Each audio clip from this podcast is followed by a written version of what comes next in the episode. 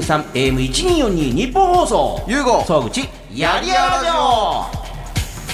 どうもゆうごです。そしてフリーアナウンサーの総口昭久です今我々は地上波放送第38回目の収録が終わったところですけれどもね今日はポッドキャスト第37回分を撮って、えー、だん38回の地上波放送を撮って、またポッドキャストを撮るという。ポッドキャストに挟まれてます。 1時間半喋りまくりだったよね。いけるようになってきましたよだんだんね。何ようさんね何がですかあのいける一番最初から考えたらね、最初はだからラジオってどんな感じなんだろうみたいなね。ああ、そういう意味ですか。今1回目の放送とか、はいなんかあのタイトルコールとか聞くとすごいですよね。なんかふにゃふにゃしてて。あ、本当ですかはへえ。今はだってほら、あの、ゆうごって言ってますけど、うん。あの、とにかく声を張らないっていう。なるほど。で、それにびっくりして、なんで声張らないんですかって言ったら、まあいろいろやってみようかと思ってっていう、最初からいきなり実験をしようとしてるっていうああ、そう、そ れ、それは確かに言ってましあたの、いろいね。ろな言い方を試してみようかと思って。あとあれじゃないですか、あの、その始まった後ぐらいに、あの、クラブハウスとかあったじゃないですか、いろいろ。あれ今、クラブハウスじゃなくて、ツイッターのスペース。スペースを使ってんですよね。クロちゃんとは。あ、は、そうですね。それとはやってますね。ああ、だから昔に比べたら、あの、この放送もそうですけど、その、まあ、クラブハウスもそうだし、そのツイッターのスペースもそうだし、喋、る時間って結構すごいですよね、毎週ね。喋ってる時間って。うん。まあ、あの、仕事で喋ってますからね。まあまあまあねまあまあまあ。うん。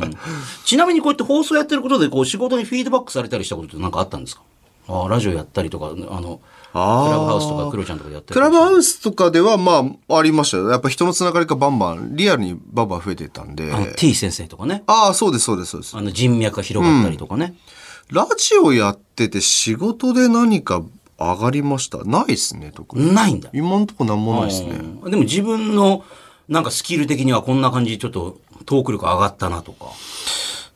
キル投資で上がったなぁあのー、あんまりわかんないっ す。あんまわかんないですね。あだから、あの、前、えっと、な何か目標決めたいよねって言あーっなるたほどねところが、その、あの、徴収率の話だったんですよね。なるほど。だからどうせだったら1位目指したいんで、ちょっと数字見せてくださいよって言って、うんうん。多少もったいつけてこう出してきたんだけそど。うそうそうそう。えそのどっから来ました数字あるってみたいな。そうそうそうそうじゃあ一応あるんですけどもこれ。チラチラチラチラ。あの社外社外費なんですけどもみたいなそうそうですよね。ああでもそういうのわかんないですもんね。普通にラジオ聞いてれば。でもなんかそうういうのは面白いと思いますけどね。大体あの仕事もそうでしたけど、何でもそうですけど、期待されてないところから始まることの方が多いんで、今までの人生今までの人生。基本的に僕期待された人生はい一回もないんで。一回もないんですよないですよ、ないですよ。そうか、まあ、格闘家の時も別に将来を嘱望されたっていうわけでもなくみたいな。そもそもお前なんかプロになれないって言われてましたから。 そそうですか。まあでもなった、そうなったぞっていうね。だからそういうこと言われる方が燃えるんですよ。あ、だからこそなっちゃったらそこで燃え尽きたって言ってましたもんね。そうなったぞそうそうそう。だだかからら今回、だからそれを、その時の過ちは、目的をプロにしちゃったんですよ。目標じゃなくて、目的をプロにしちゃったから、燃え尽きちゃったんですけどあ、目標に変えたら別に、それは目標って別にいくついくつでも立てていいじゃないですか。その場で目標を変えていきますからね。はい、そうそああで、会社を作った時も別に期待されてるわけでもなく、う。うん、どうせ一気で終わるでしょって言われて、あの定一気で沈みかけたってい う。ほら見たことがみたいな感じでうそまうそくうそうそういかないでしょうと思ったら、でも、はあ、ふざけんなっつって自ふざけ分でんなこうおらーってやって、そう V 字回復みたいな感じでやって。で、フェラーリと繋がってってなったら、ね、こう手のひら返す人たちがいっぱい出るわけだけど、それ見るとためちゃくちゃ楽しいんですよ ね。ほら、返した返した。はーい、はい、はい、はいって。ごめん、これ別に性格悪いとかじゃないからね、これはね。あの、人間ってやっぱそういう気持ちあるから。あ、でも、いや、そういうもんだと思うんです よ。でも手のひら返しで寄ってきた人に対して冷たくしないですよ冷たくする人もいるじゃないです別か。にはいほら、だって手のひら返したよね。どうやって。いや、別にそれも含めて人間だと思ってるんで、別にそんなに。それ私も全く同じです。はだって私もほら会社あの辞めるときに、一気に変わる方と全然変わらない方と、面白いぐらいに分かれるんだなと思って。えっと、ああ、会社を辞めるっていう。だって曲穴辞めると、だって何でもない普通のおっさんになるだけじゃないです か。いや、まあそうじゃなくて曲あの局の看板ないわけだから、はい、はい、はい。しかも別にほら、あのー当時私本当に何も番組がない状態で辞めちゃったんで、おー。あのー本当にゼロの状態で辞めちゃったんですよ。普通は何か残したまま辞めるんでしょうけど、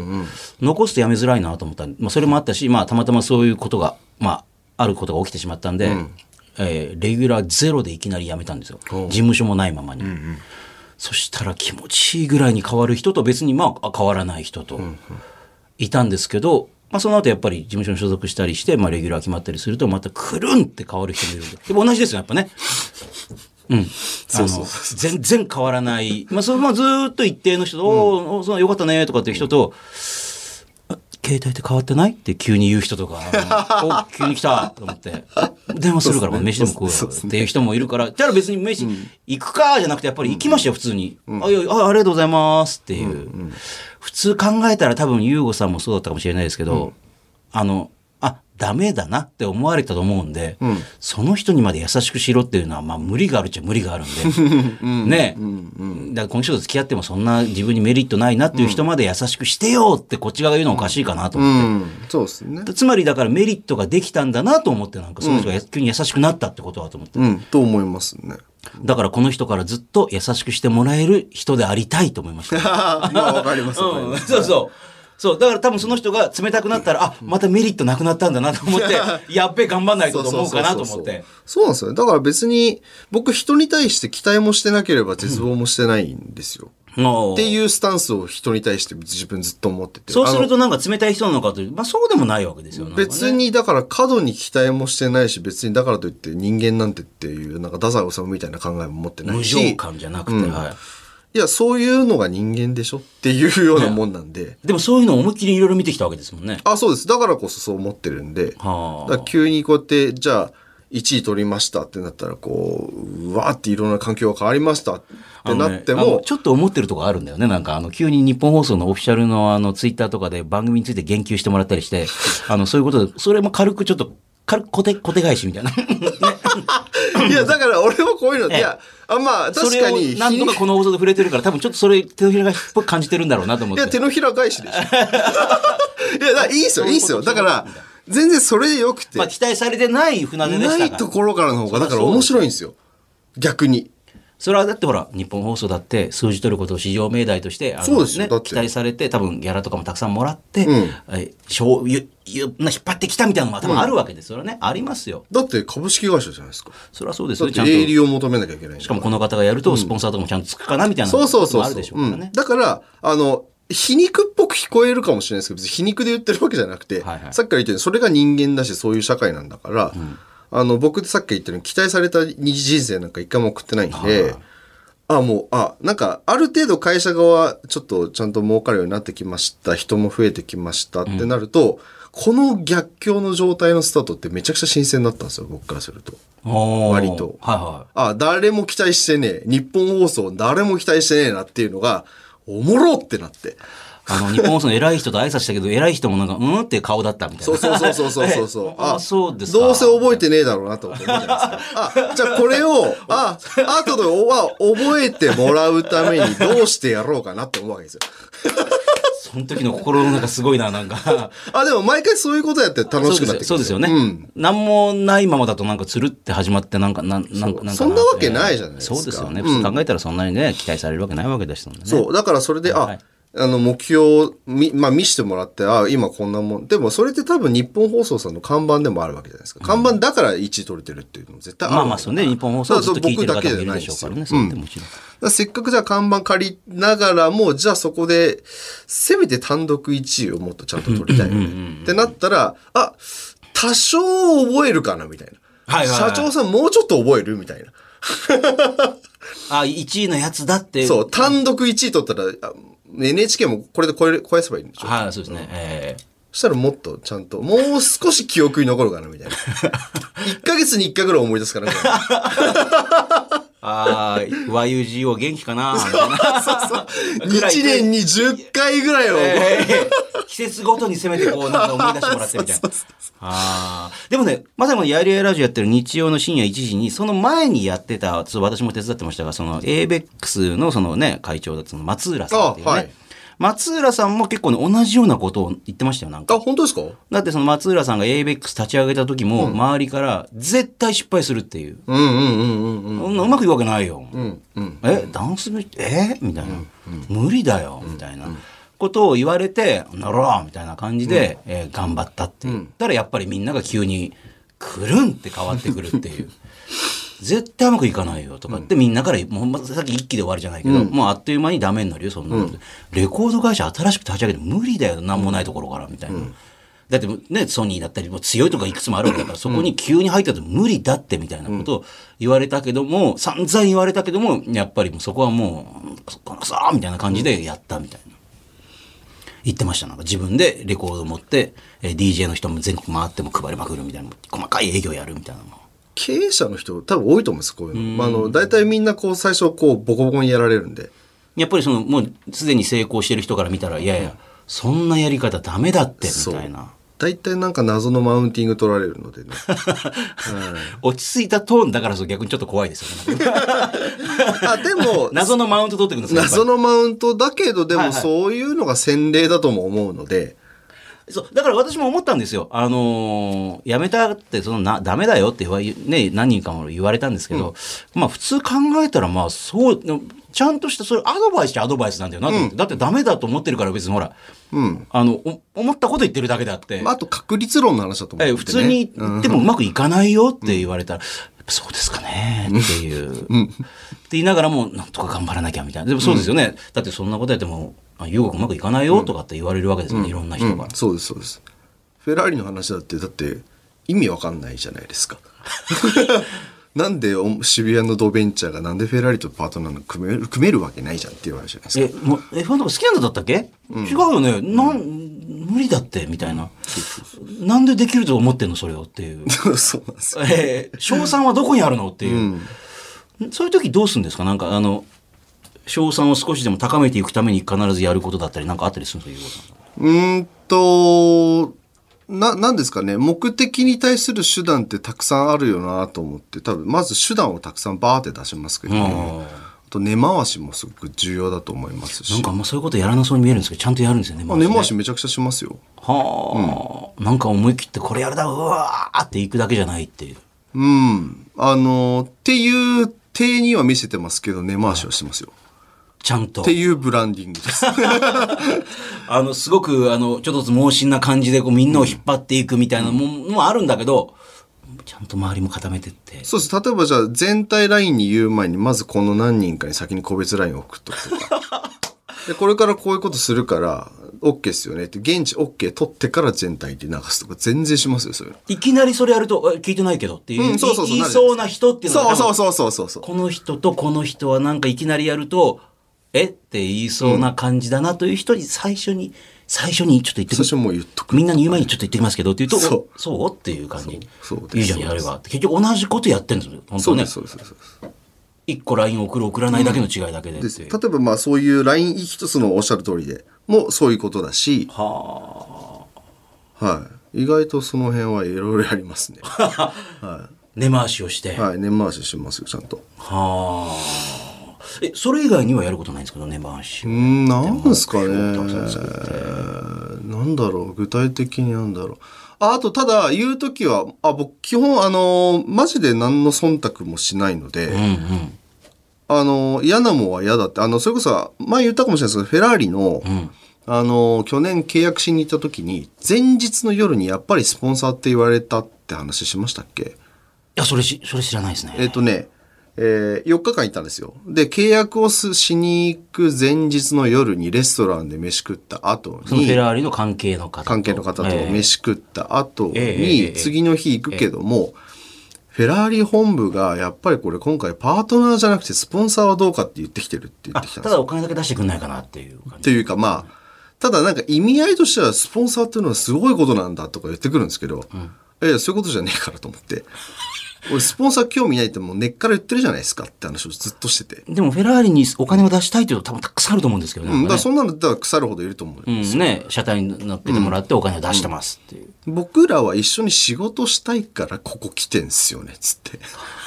つって。だからパートナーシップじゃないから俺やらないっすよって前日の夜レストラン終わった後ホテルのあの何ですかあのみんなが集まるララウンジみたいなラウンジか、ええラウンジでうちのレディオのメンバーもいつつ、あの何でしたっけあの間に入ってるような人たちあコーディネーターみたいなあコーディネーターの人たちも含めて、ええその話はしたんですけど俺はもう善としていや譲らないっすねっても言っうてダメになったらダメになったでしょうがないみたいそうなそうそうそうもうどうしてもスポンサーでって言われたらもうじゃあもうやらない、じゃあ俺やらないいっすよっつってお この日本人あでな、何の実績もないのにとにかく強気だっていうことあ、でもってそれをコーディネーターだけじゃなくて、じゃあ次の日フェラーリの本社行きました。はいで、コーディネーターがそう言ってたけど、本社の人が言ってるかどうか俺は知らん。まあそこが分かんなかった。本社が言ってるとは、彼は言ってるけども、俺の中では半信半疑だったんですよ。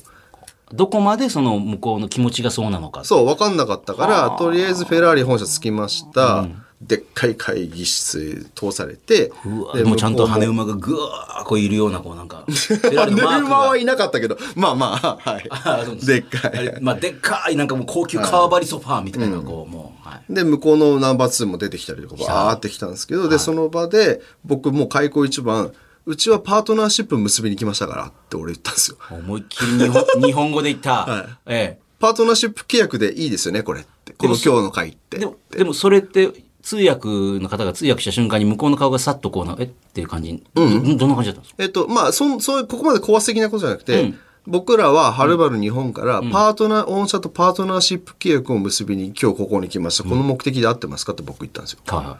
そしたらもう向こうは、パートナーシップ最高だねって言ってきたんですよ。すぐ。パートナーシップ最高だねって言ってたで、コーディネーターの顔をちらっと見たときに、ちょっと驚いたような顔してたから、ここ間で何があったのか俺は押して測るべき知らないですけど、もしかしたらコーディネーターさんも、あれだってスポンサーの方がいいねって言ったよね、だったのかもしれません。あれ、まあわかん急ないでにす。変わったけどわ、かんないですとにかく俺はもう 萎縮せずに、あ俺これできたけど間違ってないよねって、もう初めからもう外国じゃバーンって言ったら、もう向こうそれで OK。そうだよっていうことで。ああ。で、そのままもう、あの、で、パートナーになりました。はあ。っていう隅々をうちのレディオメンバーを見てて、みんなもう、もうゲロ吐きそうになってたんですよ。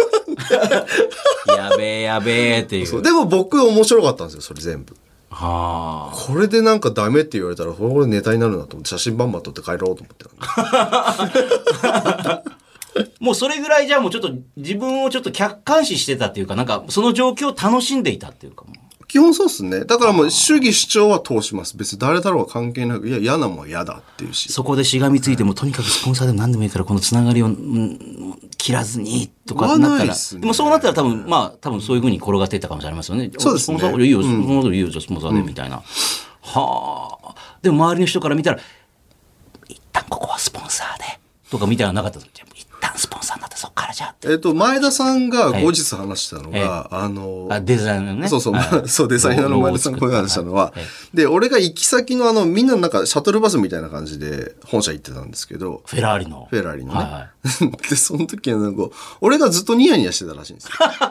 よ。どうやら。俺それ知らないんですけど、隣で見てて、俺がずっとニヤやばいっすねそうやばいっすねその前日の夜のその話があってから、これからちょっと乗り込むぞってちょっと緊迫してる感じがあるのに、俺がずっとニヤニヤしてたらしいんで、 えこの人、だなって 思ったらしいですあ、本物だな、これもう。線が2、3も切れてんだなと思って、みたいな。あーだからまあせっかくね、イタリア来たのに、ええこれでなんか急に手のひら急にパーン返されて、ええやっっぱてりいう瀬戸際だっつうのに、んあなニヤニヤニヤニヤしてる何なんだろうこの人もうクックックみたいな感じの顔してるわけですそようねもらうずっしかったですねだかと。はあ。まあだから本当に、面白えっていう。ら僕はもう初めからそれ言おうと思ってたんでそのさっき言った開口一番それ言ったろうと思ったら多分そういうのを考えながら相手の話じーっと聞いてるとなんかだんだんそっちに行っちゃったりする可能性あるぞみたいな感じで、もうとりあえず最初にもう確認するんだっていう。そこでダメだったら、じゃあ分かりました。もう、あの、だ本当ダメだったらもうだ、もう、キラキラでもしょうがないです。あとやっぱその自分の陣地で勝負じゃなくて相手の陣地に乗り込んでるじゃないですか、だからそのある程度自分がそう舐められないためにどういうふうにしなきゃいけないかっていうのも自分なりにこうロールプレイング頭でしながうーん。らやってたんで、はいで、周りの方々はもう完全に優吾さんがもう行っちゃったと。いや、まあ、言っちゃったのかわかんないいでやすけ もう、ど、いやもはうおかしいことになっちゃってるい、。とうん、って思ってたって言ってたって聞いてました。はみんなだからこれもうあの話が違うってやったけどもう話が違うまま進んでいっちゃうんだい。もんだって、エージェントの人履いてたらしいですよ。マジで。え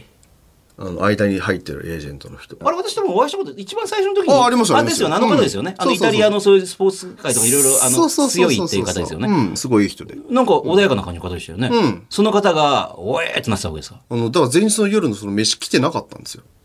だからそこで胃が痛いっつって。で、俺はその時なんで胃が痛いのか知らなかったんですよ。風邪ひいたのかな、急に。調子悪いのかなみたいなと思ってあもうその話をなんか聞いてそてうそう、もう最初に聞いてたらしいんですよ。でそれでもう、最悪じゃん、これ、と思ってたらしくて、もう、だからもうゲロ吐いて、 お腹痛いぶっ倒れたんですって。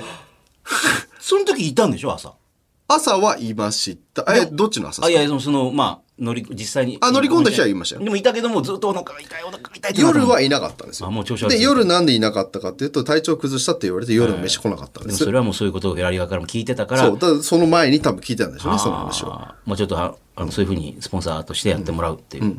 で、で、ダウンしました、履いてました。間にはさ挟まれてうわーってなそっうてそうと思って「いやお腹痛いなもう」って言ったら「へへへへ」って笑ってるからあまずうわーって一人笑ってるからあーもうもう絶対にジョーカーに見えてますよねなんかもう大変な中で「ふふー」って一人だけ笑ってるジョーカーが階段を降りてきながら「ふー」って笑ってる人でしょジョーカーね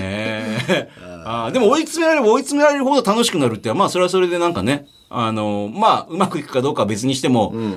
あの単にそれに押しつぶされないっていうのはそれすごいですよね。そうですね、なんか、面白いですよね、人生って。なるほどね。えーさあ、ちなみにですね、えー先週もお知らせしたように、8月29日日曜日深夜1時からのこの番組にはシンガーソングライターの川崎隆也さんと武井壮さんが登場。ねえ、お二人とも本当に面白い方でした。私あ、ちなみに武井壮さんがこの芸、あの、いわゆる芸能界とか業界に出た一番最初のきっかけって知ってますあ、知らないです。本当ですかきっかけきっかけ。あのわかんないですー、はいピエール滝さんが、はいあのピエール瀧さんピエール滝さんが、はいはいはいあのまあ電気グループ好きなそのバーに行って毎回飲んでると、横でよくいる客がずっと犬がガムガム噛む、あの、骨の形した犬のガムあるじゃないですか。ガムってあーあいうのか、硬い。あの、はいはい。あれを骨ですずはいっと噛んでる男がいるんですって。いつも。はなんだこれと思って。で、声かけた。それがきっかけっていう。なんでそんなの噛んでんのっていう。あ、で、ピエールさんがってことそうですかでピエールさんの番組とかに呼んだらバーンブレイクしてへえ。でいやこれ顎を鍛えようと思って別にまあふざけずに真面目に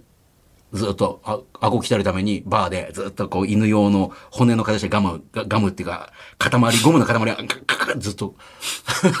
別に誰か見つけてくれとか突っ込んでくれじゃなくてずっと普通に噛でるらあ違うんですかはい。そしたらピエールさんが、別にほら、あの、誰か面白いことやってますよ、この人、じゃなくて普通にガーって噛んでるから、どう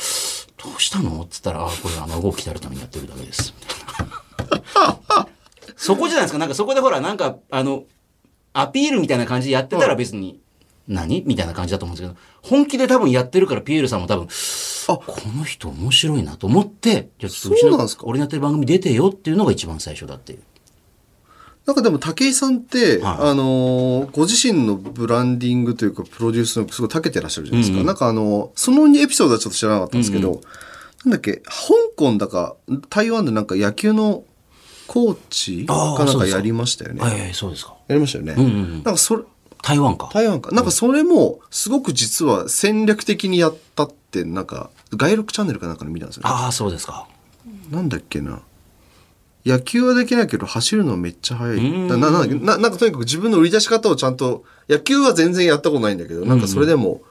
うまくできる方法なんかそうだ自分的にどうやったら売り出したらいけるかみたいなことを考えてそこ入ってったって話をしてたんで、うんうん。なんかその芸能界の入り方も自分的に戦略があってやったのかなと思ったんですねえでも、そうかもしれないけども、普通、そういうことでなかなか、そんなにうまい話ないですもんね。そういうことやったからってって。まあしかもわざわざこう毎回噛んそうでずっとぐ、あの、犬のガム噛んだっていうね。るへえまあ、だから、あの、来週いらっしゃいますけれども、あの、今回まさにそのオリンピックでもね、フェンシング協会の会長になったりとかって、そうですよ普通だったらやったことないのになるかと思うんですけど、でも、武井さんならなんかな、やれそなうれるし、やれそうだし、もう今回それがすごくわかるわかる、あの、PR になったっていうね、えー地上波では8月29日日曜日深夜1時からの放送です。そう、シンガーソングライもうこれ収録したんですけど、シンガーソングライター川崎隆也さんも超面白い人でしたんで、えー武井壮さんが登場です。ぜひ聞いてください。はいほんじゃ今週はこの辺で、また来週ラジオラジコ、そしてポッドキャストでお見にかかりましょう。さよなら。さよなら